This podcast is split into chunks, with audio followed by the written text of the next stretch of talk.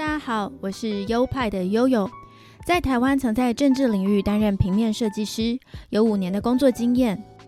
这个节目是我离开台湾的工作后，到加拿大温哥华生活跟继续学习平面设计的经验分享，欢迎收听。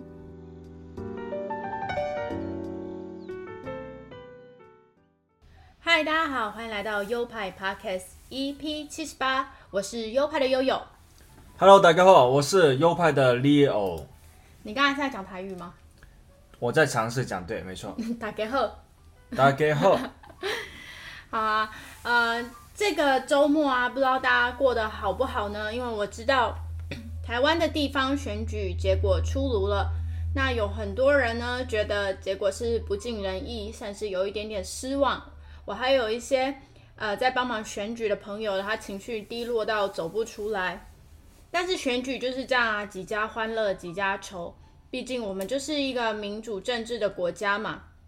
没有人是永远的上风，所以有这样的轮替也是蛮正常的。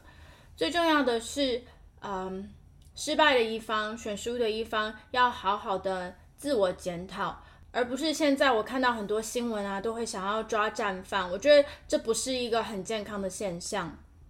总而言之，还是希望台湾能朝这个民主的道路上持续进步，因为最近呢。也看到很多中国的新闻，就是他们国内爆发了白纸革命，因为中国强烈的风控嘛，为了控制疫情而强力的限制居民的行动，甚至去到哪里都必须看他们的健康码嘛，以及每天都必须做核酸检测。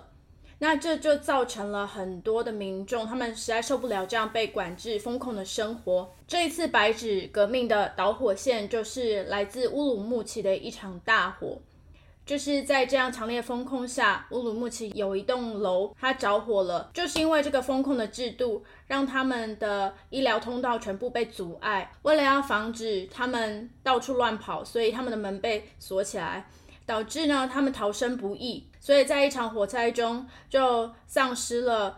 呃，官方的报道说是十人的生命，但是有人说，其实真实的数字应该是超过十人哦。这场火灾呢，也激怒了各省的中国人，纷纷的起来抗争。那他们主要的诉求就是希望可以解除封控，可以拿回自己的自由生活方面的权利。那更甚者呢，是希望。习近平可以下台，原本的星星之火就在中国的这片土地开始燎原了，甚至在其他的国家，海外的中国人也开始这样的抗争。像是我看到的，目前为止，中国的驻伦敦大使馆已经被一些中国人包围了。像温哥华周末也有抗议的人潮在我们的美术馆集结，在法国也有中国人在进行抗议，目前正在观察中，不知道会不会。继续燃烧。我知道有很多人在中国国内被逮捕了，希望这些勇敢站出来的人最后可以平平安安的，也希望这场革命最终不要用非常血腥的镇压来结束。那我们就为中国祈福，也为世界的民主还有人权祝福。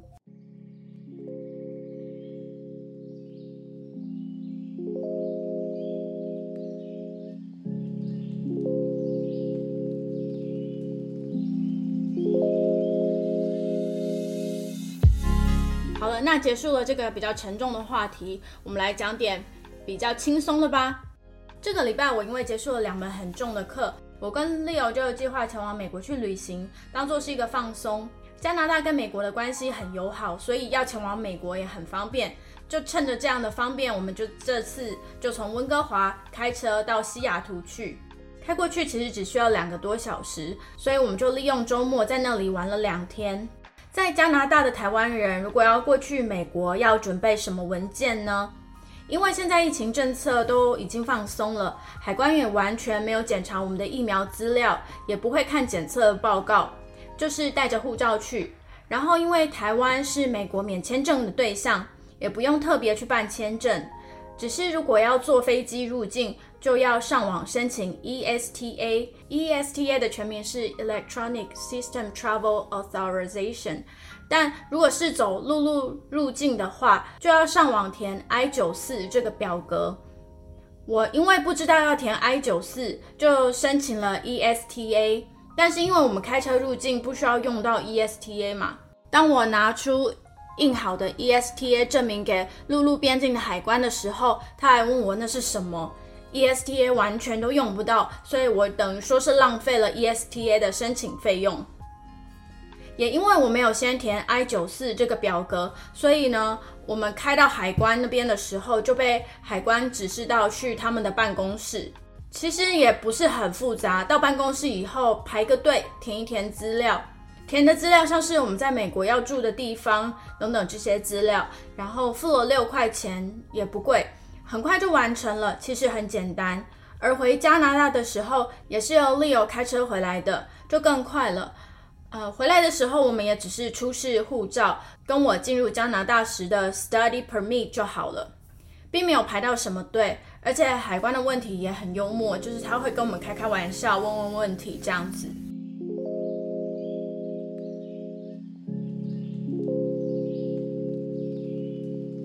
我们在美国的住宿选择 Airbnb，而没有找旅馆。我知道 Airbnb 啊，也就是私人的民宿，实在要靠运气，但费用大概是一般旅馆的一半，所以还是很吸引人。加上我们之前去旅行，有住过一般便宜的青年旅馆，但是环境很脏，所以这次我们就索性找 Airbnb。结果我们相当的幸运，住到了一个很好的地方，就是可以感觉到那个屋主是非常贴心的，他会准备好很多细节的东西，比如说呃该换的卫生纸筒啊，或者是吹风机啊等等的，然后。呃，棉被都折得非常整齐，整体非常干净，还有很专业的折好了毛巾，就是他们是用很专业的折法折的，所以整个看起来非常的漂亮。我们只花少少的钱就可以住到这样好的地方，我觉得其实很划算，而且也让整趟旅程有加分的效果。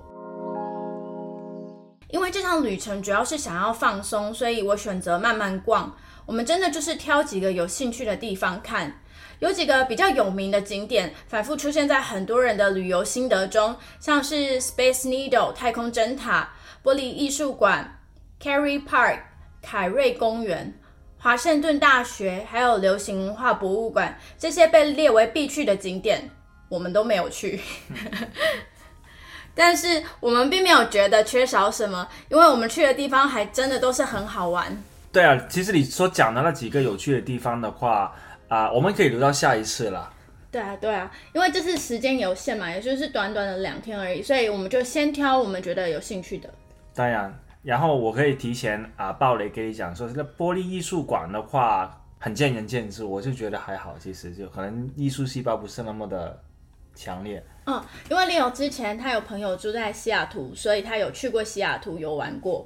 对，然后顺便报一下华盛顿大学吧。还不还可以的，一大家都挺有文化的一个学府。嗯，我们之后可以考虑关于景点。首先我要讲的是派克市场，这个地方是我们第一个去的景点，我个人也是超级推荐的。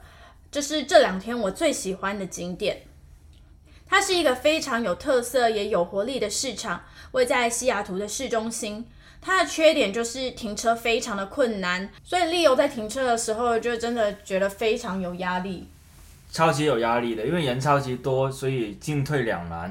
然后又加上呃路路边的位置都挺满了，所以我其实啊有错过一次的。嗯嗯嗯。跟那个刚好经过，然后有那几个人就往他们的车过去，然后就准备离开，所以那时候真的是就就就有点很很很遗憾的感觉，就是又忘。晚一点点的话，那个位置就是我们的了。对他当时错过了一个车位，然后就一直非常惋惜。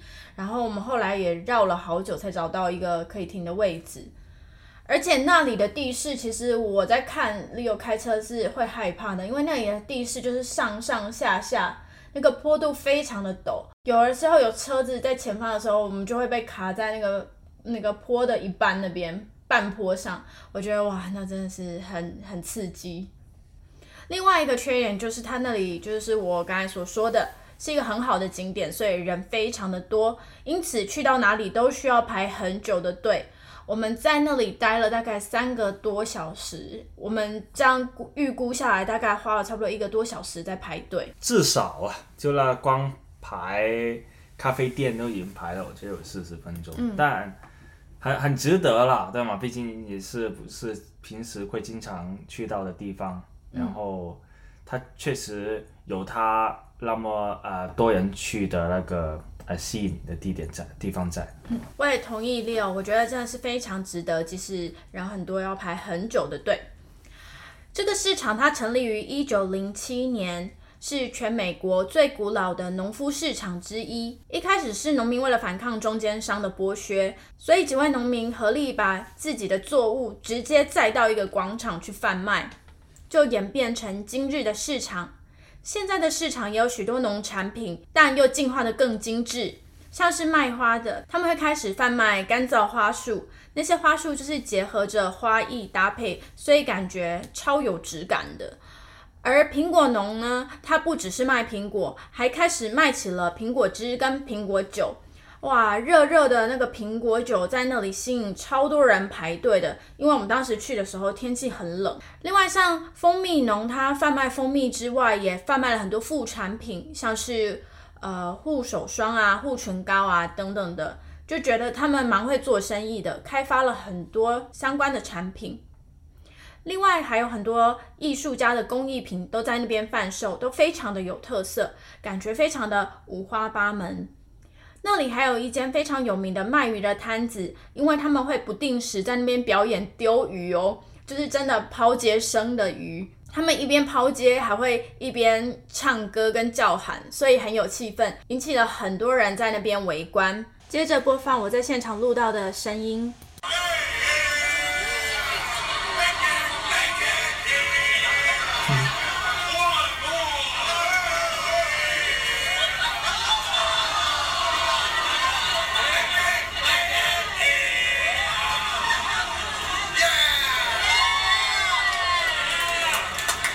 市场它是一个室内的市场，那那个建筑很大，而且有好几楼层，楼层内呢都是铺木头地板，所以它真的是一个非常特别的一个建筑物。除了我刚刚讲的商品，它还有好多小小的店，很精致，像是书店啊、杂货啊、礼品店等等。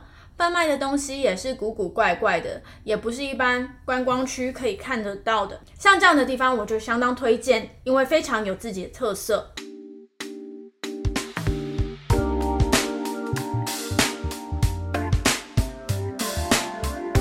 派克市场附近有一家卖巧达浓汤的，也是很有名，而且也是大排长龙，在那里排队至少要等二十分钟以上。才买得到。那间店叫做 Pike Place Chowder。大家来西雅图的时候，也通常都会来光顾这家店。除了排队要排很久，它店内的位子很少。我们也是端着托盘走了好长的路，才找到板凳可以坐。我们就坐在板凳上吃。因为我们点了好多碗，所以没办法站着吃。之所以会点那么多碗，是因为它整家店有八种口味的巧达汤。它有推出一种就是 sample 型的，就是它会每一种口味都各装小小的一碗，然后附上面包，还有一些面包丁让你去搭配。那我们就是一趟路来到这里，就想尝尝八个口味，哇，这样喝真的相当的过瘾。对啊，本来就想说试一下其中两三个口味嘛，但是后来啊无意之中看到有啊一些顾客在那里拿着几个小小的。那我灵机一动，想，哎，会不会就是真的有那种小小的可以尝试更多口味的这种选项？果然，在那个菜单的黑板上，真的是有那种可以选四者四个口味，甚至八个口味，就是它全部口味的那个 sample。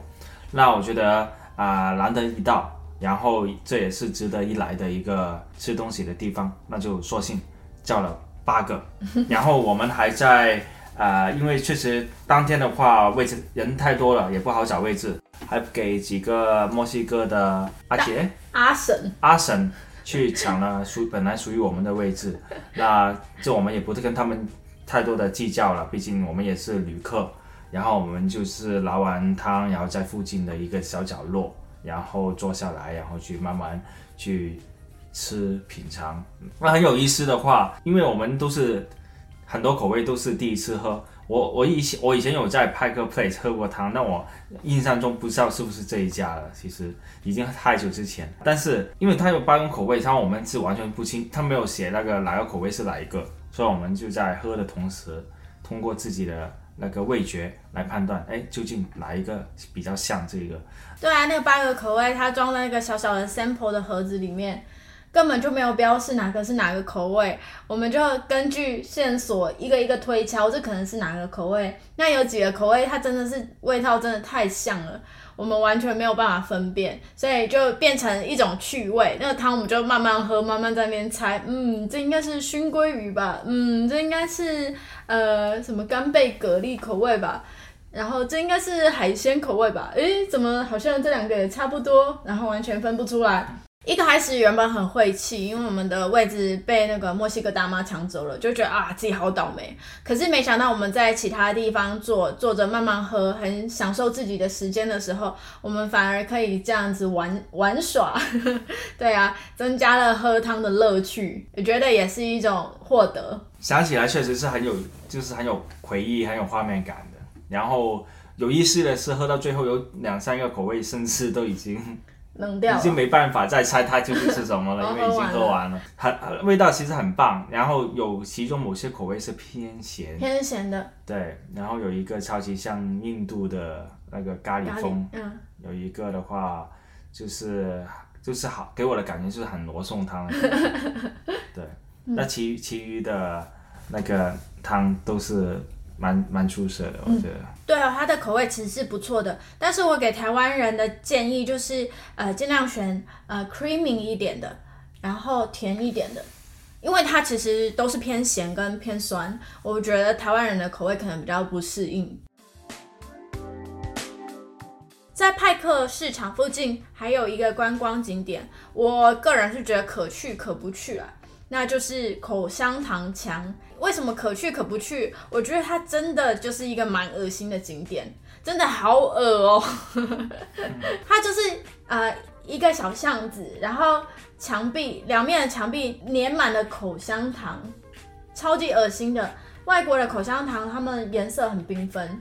所以整个看起来就是会像一个大型的装置艺术一样，但你仔细想想，那就是人的口水啊、细菌啊什么什么粘在一起的，我真的觉得超级恶心的。所以在那里，其实我也不太敢走动，我就觉得我脚底下就是踩着很多人的吐出来的口香糖，虽然已经不粘了，因为粘满了灰尘，但是我觉得真的超恶心的。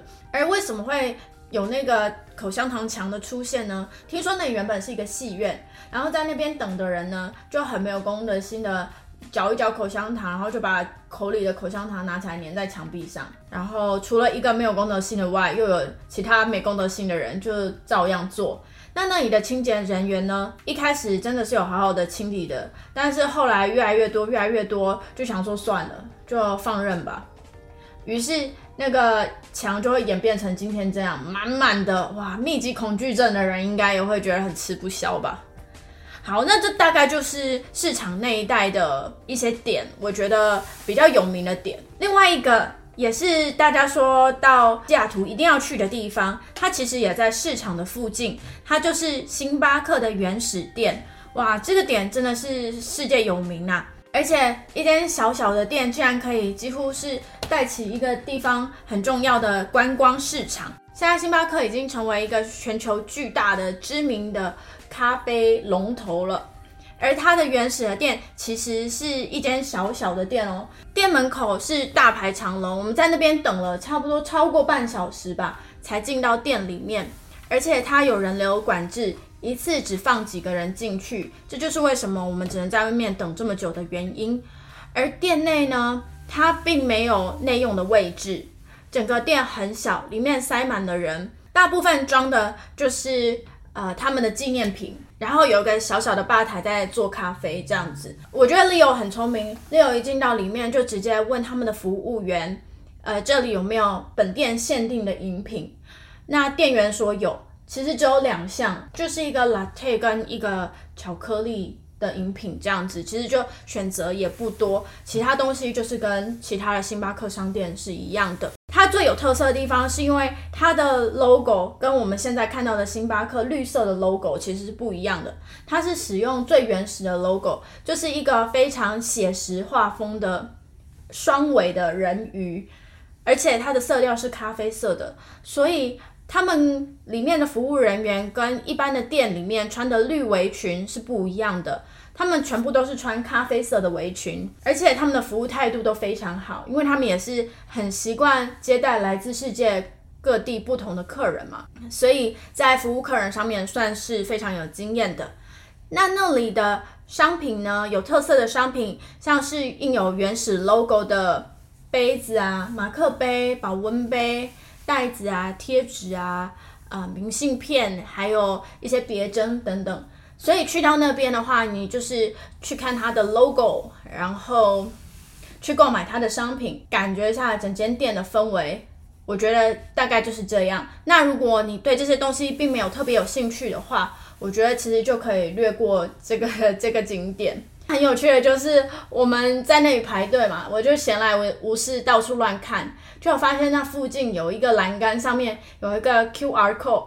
我就叫 Leo 扫扫看那个 QR code 里面是写什么，就会扫进去，他就说这间星巴克是一个诈骗，因为它其实不是世界上第一家的星巴克，真正的第一家星巴克正在什么比这间还要北方的哪里哪里，我就觉得蛮好笑的。我也不知道这个消息是真的是假的，也不知道这个网站的作者是谁，但是我觉得有一个这小小的插曲，也让我在那等待的时候。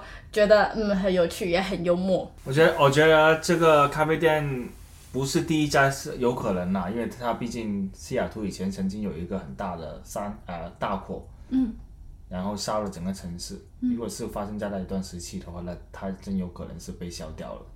然后啊有意思的话，又有一个建议给大家了，如果大家来到这个地方的话，然后又如果觉得真的不想排这个。那么长时间的队，然后又同时想说进去简单的看一看，真的是我建议大家去买一条大概是棕色、咖啡色的一个围裙，然后上面的 logo 你自己在网上 Google，然后 download 下来也好，怎么样也好，反正贴上去，然后呢你就去来到这个地方的时候呢，跟我们那个店员，然后尽量不要有眼神接触，因为他可能会认出来你，反正你就穿着那个围裙，然后慢慢的走进去，装成一个。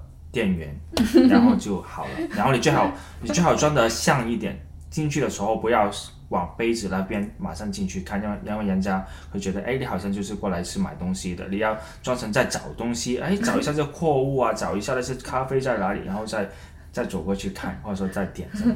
这是我能给到大家关于这个第一家咖啡啊，星巴克的一些建议。嗯，真的是一个 good idea。好的，那这个这一区呢，我们看完之后，另外我想要跟大家推荐的一个也是不错的景点，就是呃，我们后来晚上去了呃西雅图的摩天轮。这个摩天轮其实是我们远远看这个城市就可以看得到的一个标的，它坐落在海湾边，所以其实是一个很浪漫的摩天轮。它是美国最高的水上摩天轮，因为它就是在水上搭建一个木的平台，木头平台，然后摩天轮就架在上面，所以它是一个水上的摩天轮。它呃高度大约是五十三公尺，大概十几二十楼这样的高度。哇，对对，其实也蛮高的。这个是要买票入场的，那它门口也会贩卖一些饮品。因为美国的酒精也是不能随便在路上喝的，所以就只能进去它那一区管制的范围才能喝，然后出去也是喝完才能够出去。所以我们就买了两杯，我是买热的酒，Leo 是买冷的酒，然后我们就上摩天轮，一边看夜景一边喝酒，这样听起来真的是很浪漫，但它其实它真的是一进去那个小小的那个摩天轮包厢嘛。它没有任何东西可以抓，所以我其实是有点紧张的。而且它真的就是坐在椅子上，然后就慢慢把你带到很高很高的地方。我后来都有点不敢往外面看，因为如果有个把手可以抓的话，我还会觉得比较安全。但是它完全没有东西可以抓，我就觉得好可怕，好可怕。然后最后就只能用喝酒跟大声唱歌来 瓦解我自己的恐惧。它那一趟呢，大概是十五分钟，但是我做到最后一圈的时候，都有点怎么还有 有完没完？对，但是如果没有怕高的人，其实我真的很推荐，尤其是假如你在黄昏或者是夜晚的时候搭乘，哇，那就是可以一览整个西雅图城市的美景，我觉得也是蛮浪漫的。我们第二天早上呢，就往中国城那边去。中国城也是在西雅图当趟市中心的附近。首先，中国城的话，它应该不算是来西雅图必要去的地方，但是因为个人的一些情愫的原因，之前我来都会被我那个好哥们带到这个地方，嗯，所以我对这个地方其实是蛮有回忆的，嗯，那我觉得。这么有回忆的第一个地方，我觉得也是我们一起来的话会有更加深刻的那个可能性啊。这里的话主要是有一个日本超市了，然后它有一家沸点。那沸点的话是啊，在北美开那个连锁店蛮多的一家台湾台式火锅小火锅店。关于这日本超市的话呢，其实它蛮好逛的，然后它最近做了装修，以前的话都已经感觉到它卖的东西呢就。很多都是日本带过来的东西啦，然后嗯，都是一些比较呃，可能是追得上潮流的食物啊等等。然后这地方的话，还有一个书店，然后那个书店叫做记忆国物书店。那个书店的话，小小的没有很大。我每次之前差不多每次来的话，都会进去跟我朋友在那里聊聊天、吹吹水、看一下日本杂志。所以我觉得也是一个。呃，蛮不错一个消遣的地方吧。短时间，比如说有在可能，因为这家沸点其实排队的时间还蛮长的。如果真的是有多余的时间，可能在这个书店逛一下，也是一个挺不错用来啊消耗时间的一个方式。补充一下，沸点这间火锅店就在日本超市的隔壁。哎，没有错。然后啊，那天的话，我觉得嗯。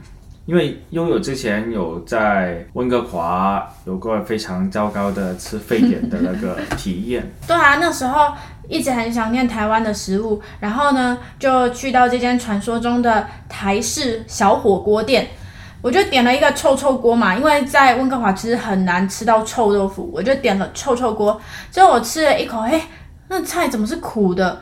难道这里的菜都是这样吗？因为我们那时候也刚到温哥华，我也不了解，所以我就吃了一口苦苦的，又继续吃。诶，那个苦苦味好像都没有消散诶，我就想说，嗯，可是其他人好像都没有反应诶，所以我就忍着这个苦味把整锅吃完了。结果后来来到西雅图吃这间沸点，也是点了臭臭锅，吃下去，诶，这菜不是苦的，所以我不知道我那当初吃的那锅到底是发生了什么事。可能是农药，不好说。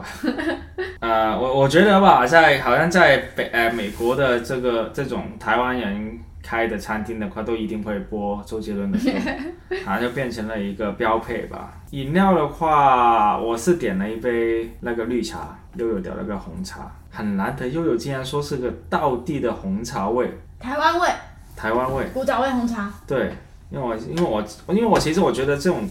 道地台湾味，我觉得是在我呃神经里面是很敏感的。我我很想说，在究竟什么才是道地的台湾味呢？那我觉得，作为在生台湾生活了这么多年的悠悠的话，他说的话，我觉得是可信度很高的。然后当他昨天说到这个红茶的是古早味的时候，我一我一试一下，果然是真的是。蛮好喝的。我们白天就是去了中国城，逛了日本超市，跟吃了沸点。接着呢，我们就去一间只有美国才有、加拿大没有的一间美国平价超市，它非常的有名，它叫 Trader Joe's。Trader 就是呃贸易者嘛，T R A D E R。Joe's 就是 Joe Biden 那个 Joe。Joe's。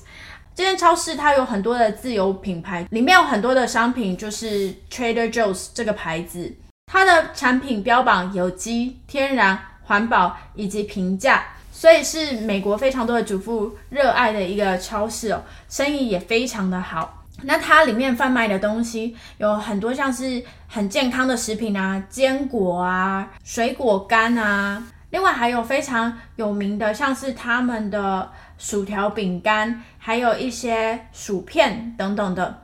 我们之前有在网络上看到有人推荐那里的松露薯片，所以我们就去在那里找了半天，终于找到了。诶，那个味道真的是蛮不错的。一打开那个包装，就是松露香味扑鼻。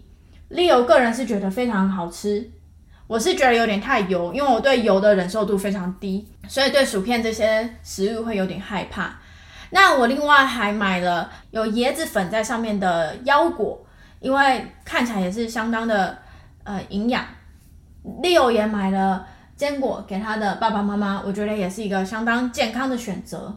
我觉得那个薯片嘛，嗯，就是好吃是好吃，但是也不至于说像那个 YouTube 所讲到那种，就是要来到美国一定要带几包回家的感。然后确实是不错。然后我其实你不要讲到我对这个油腻没有没有什么那个排斥，其实我也觉得是蛮油的了。嗯嗯嗯。对，不仅是拿完之后的手上沾了油，而且是。那个吃的那一下，觉得那个好就真的是能感觉到是放了不少油，但是幸好它是用橄榄油嘛，那是它是橄榄油，它是用橄榄油，所以它是比较健康的油，所以就这边有加分吧，那卡路里还是蛮高了。嗯，后来我们回来看，后来我们回来在网络上查，发现很多人有推荐其他的品相，像是有调味过的核桃，还有呃像我刚才提到的。呃，美国版的薯条三兄弟，还有有点像乖乖的的一种饼干，但是是花生口味的。我觉得我们之后如果要去的话，我我还会想再去 Trader Joe's 挖宝，看能不能挖到一些更不错的食品。我真的是对这间超市蛮蛮有好感的，这样。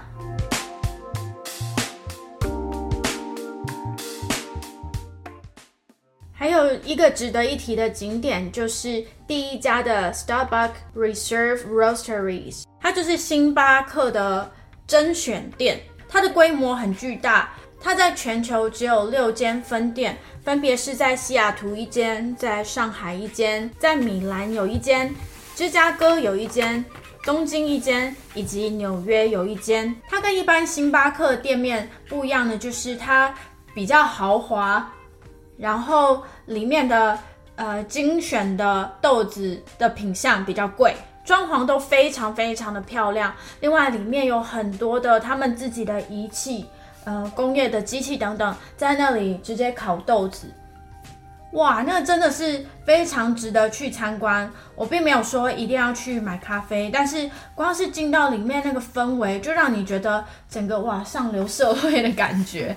呃，光是去看建筑也非常非常的值得。在魁县的路上呢，我们会呃，因为我之前有去过嘛，所以我知道那里有一个是叫 Outlet 卖，就是不同的品牌有做特价的一个商场。我还预多了时间，本来想说，因为呃，他那里比较早关门，七点钟关门，所以想说，哎，至少要留个几个小时去逛，因为。毕竟，如果它打折的力度大的话，可能就是看的时间会比较久。幸好我们去到的时候呢，加啊加上看完结就看了一个多小时，就没有花太多的时间在那里。啊，关于这个地方的话，我觉得好像悠悠的话对这里不太。说非常有兴趣，对对对，因为它里面就是一些很知名的品牌，所以我会觉得好像到哪里买都差不多，只是这里真的是有打折打比较多啦。不过我好像没有特别有兴趣的商品。说点 side note，就想起当年的话，刚来人生路不熟，然后觉得哇，那些品牌都是似曾相识，好像在电视里面有看过，但是之前是没有接触过的，所以那时候我第反而是第一次来的时候，我跟你的其实是不一样的态度，就说哇。哇，很多名牌啊，那种感觉好像就真的，好像这真的是大开眼界的感觉。那当然啊，其实你说有没有必要？其实有很多东西，其实也不是说一定要买的，我觉得。不过我在里面有挑到一款，就是契尔氏 Kills 它的收敛水，就是它的小蓝瓶，在网络上是相当有名，而且口碑也很好。只是我在温哥华找了好多地方都找不到这个小蓝瓶，然后或者是在网络上订也断货了。但是刚好在这个 Outlet 有找到，而且它又打了六折，所以我觉得很划算，就赶快下手买了。这就是我一个很大的收获。Nice，我也觉得你拿拿下了那一下是很很开心的，而且很幸运啊，是该看了没多久，然后你就找到了那个小蓝水。嗯，这就是为大家整理的西雅图的几个我们推荐的点，还有一些景点的观光心得，希望你们会喜欢。那有机会的话，呃，可以来温哥华玩，或者是到美国西岸的西雅图走走，都是很不错的选择。整个比较起来的话，我其实会觉得温哥华的市容还是比较漂亮的。那西雅图可能是更早发展的城市，它相较之下就比较的老旧跟比较的脏乱这样。不过那里美国人是，我觉得是比温哥华人还要热情的，因为我们走在路上，呃，都会有人来跟我们搭讪聊天，或者是他们对待陌生人比较。比较 open minded 那种感觉，嗯，没有错，就感觉不像说在啊电视那种电影里面的那么的那个容易暴躁啊，容易发脾气啊，这样其实还是还是很不错，大部分的人还是比比较容易相处的。这就是今天全部的内容啦，希望你们会喜欢，喜欢的话也欢迎分享给你的亲朋好友们。另外，本节目有官方的 IG，IG 的账号是优派底线 Studio，拼法是 Y O P I E 底线 S T U D I O。最重要的是，本节目有赞助的机制，赞助的连接就在每集的节目说明里面，欢迎大家慷慨的给我们一些鼓励哦。那我们下周同一时间再见喽，拜拜！谢谢大家的支持，也是希望大家下呃给下一个礼拜给大家。好的内容，拜拜。